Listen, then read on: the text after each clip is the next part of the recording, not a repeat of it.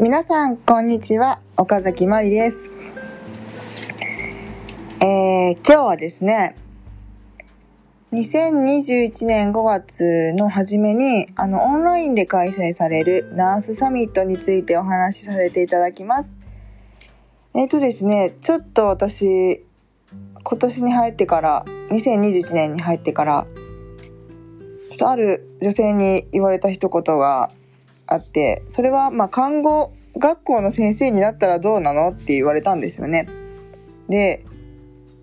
いつかは、この経験を、ま、外に、あの、出して、役立てたいなっていうふうな思いがあったので、もしかしたらいつかするかもしれないんですけど、それを。でも私教えてないと思って、最近全然。で、まあ、その看護の内容を教えるっていうところにおいては、えー最初の病院で3年目ぐらいになった時にプリセプターっていう、あのーなんかドラマのナースのお仕事とかっていうやつでも、なんか先輩ナースが新人ナースに教えるっていうね、ドラマのシーンがあったと思うんですけど、まああんな感じ、まあそこまでドラマではないけど、まあ、ああいう感じで、あの、指導というか、あの、一緒について教えてたことが3人ぐらいいたんですけど、それ以外はなんかあの、講座とか、そういうのをしたことがなくってですね、やったことがないことってやっぱ自信がないままで終わってるところが多いと思うんですけど、やっぱりその、もし看護学校の先生とか将来することになるのであれば、ちょっと準備として、あのー人に伝えるっていうところをやっていこうと思って、ちょっと今回させていただくことになってます。スピーチの時間としては20分。おそらく5月3日になるんじゃないかなとは思ってるんですが、今、あの、時間調整とかしていただいてる状態なんですよね。はい。やっぱりですね、私、そのラジオのパーソナリティを2019年の7月から2020年の9月にかけてやらせていただいて、まあこれもこのポッドキャストちょっと似たような内容で、まあ主にやっぱりメンタルヘルスケアっていうところがまあ多かったんじゃないかなって思うんですけど、そういうゲストさんに来ていただいて、医療関係の方がやっぱり多かったですね。私も看護師だったし、だけれどもなんかやっぱり看護師じゃない方のゲストの方が多くて、あの、ご紹介していただいたりとか、あの、一緒に夢の種で知り合った方に来ていただいて、ちょっと私と似たような考えを持っていらっしゃるんじゃないかなっていう感じの方に来ていただいたりとか、あのそういうふうに、あの方々に、あの、お願いして、ね、あの、出演していただきました。そうですね。とか、あの、また、あの、幸せな生き方を追求されている方とか、命の大切さについて語ってくださっている方、うん、などが、やっぱ多かったですね。私もね、やっぱりゲストに来ていただいた方の話聞く中で、ああ、そうなんだって、そういう人生歩んでこられたんだなって、すごく勉強になる経験になったし、まあどうしたら、この、そのゲストさんの素敵なお話を、どうやって多くの方に聞いてもらえるのかなっていうふうなことを、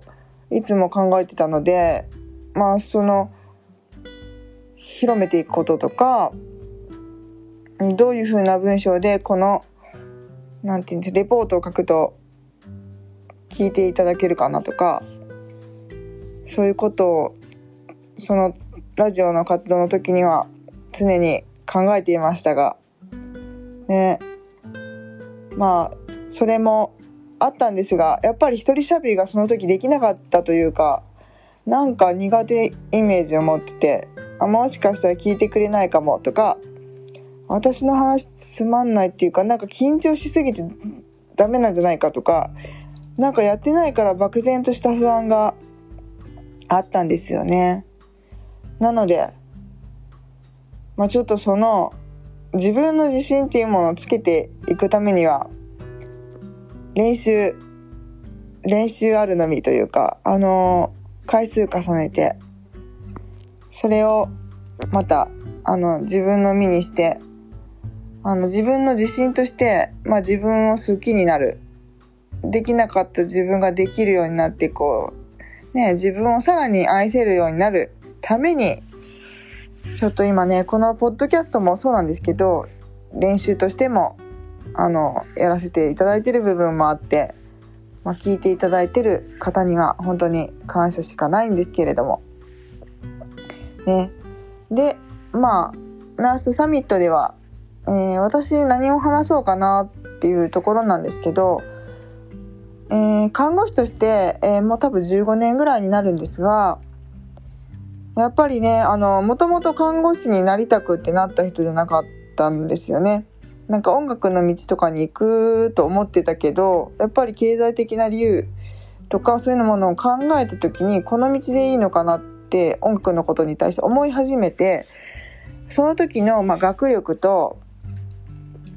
うーんかそういうものいろんなものを考えた時なんか大学が近くとか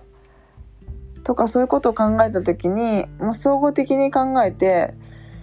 何がいいのかって考えた時に、まあ、看護師かなって思ったんですよ。心理学もちょっと勉強したかったし保健室の先生に昔助けてもらったことがあってなんかすごい人間関係で悩んでた時になんか話を聞いてくれたんですよとても真剣に。あ保育士の先生じゃなくてあのそう保健室の先生ですね。保健室の先生になるんだったらやっぱ看護師っていう資格を取った上でプラスアルファでなんか勉強したらなれるっていうのもなんか分かったのであじゃあとりあえず取っとこうかなっていう感じでっていう感じだったんですよなので本当にやる気がないというかなんか半分諦めた音楽の道だから学力がなんとかいけるっていう感じで受験してたのであんまり看護学生になった後とかは看護の勉強に対してそこまでちょっと真剣になれなかったんですよね。でもなんかどんどんこう看護学生がね2年生3年生になっていくうちにやっぱり病院実習とかそういうのを見ていて行ったりしてやっぱ看護師さんが一生懸命働いてるのとかやっぱり命を預かってる仕事だっていうのを、まあ、どんどんどんどん痛感していくわけなんですけど。それでねあのとりあえずその後国家試験とりあえずは受からなきゃいけないし奨学金もその時借りてたので。なんか必死といえばそれなりに必死だったけど心の底から何かこうこの仕事を選んでよかったっていうのはまだまだ思えてなかった。そういう看護学生で。でまあ国家試験無事受かった後の看護師だったのでもう本当にねなんかあんまり最初からやる気がある人ではなかったんですがなぜかここまで続いてしまい、まあ、話すと長くなるのでね、それについてはちょっとずつこの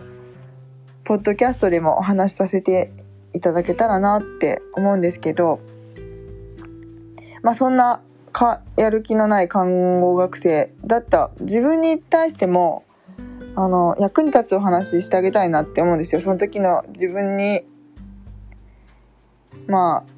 あこういう生き方したら楽だよとかここのところはこう乗り越えていったら楽だよとかまあねなんかそれをなんか今まで大変だなとか苦労したなとかいろいろ思ったことを、まあ、かいつまんで20分に言おうと思ってるんですが、えー、と2つ自分の中で伝えたいテーマがあってその1つが、まあ、看護師の労働環境がちょっとでも良くなるっていうところですかね。なぜかというと、ちょっと最初の病院で、がちょっと大きな病院でしっかり勉強させてもらうとこだったんですけど、結構残業もしたりして。まあそれでもやっぱり若いから頑張れたんですけど、心に余裕がなくなってしまうとやっぱ患者さんにもいい影響がいかなかったりしてしまうのでやっぱり患者さんにいい影響いくためには看護師が心が豊かで健康であるっていうところがやっぱり大事かなって思ってます。やっぱり今ちょっとコロナウイルスが流行してるっていうあのところがあってまだまだ1年経ったところでねこれからねまたこれからどんどん解明していてどんな病気かどんなウイルスかどういうふうにしたら治るのかとかねそういうのがもっとはっきりしてくればね、皆さん安心されると思うんですよね。ですが、まだまだなんですので、やっぱり今できることで免疫力を高めていくっていうところで、あの、そういう話もできたらなとか、いうふうには思ってます。で、心を満たされたり、体が満たされてる状態で、ね、一番、人生でも多分しんどい状況である患者さんに関わらせていただくのがやっぱり看護師なので、患者さんが幸せになるっていうことはやっぱ看護師の幸せとつながっているように私は感じてます。なのでね、看護師さんが少しでも幸せになっていただく。まあ、私も自分の幸せをまだまだ追求している立場ではあるんですが、あの、まあ、ここまでのことで自分の中で分かったこと、気づいたことを、まあ、アウトプットすることで、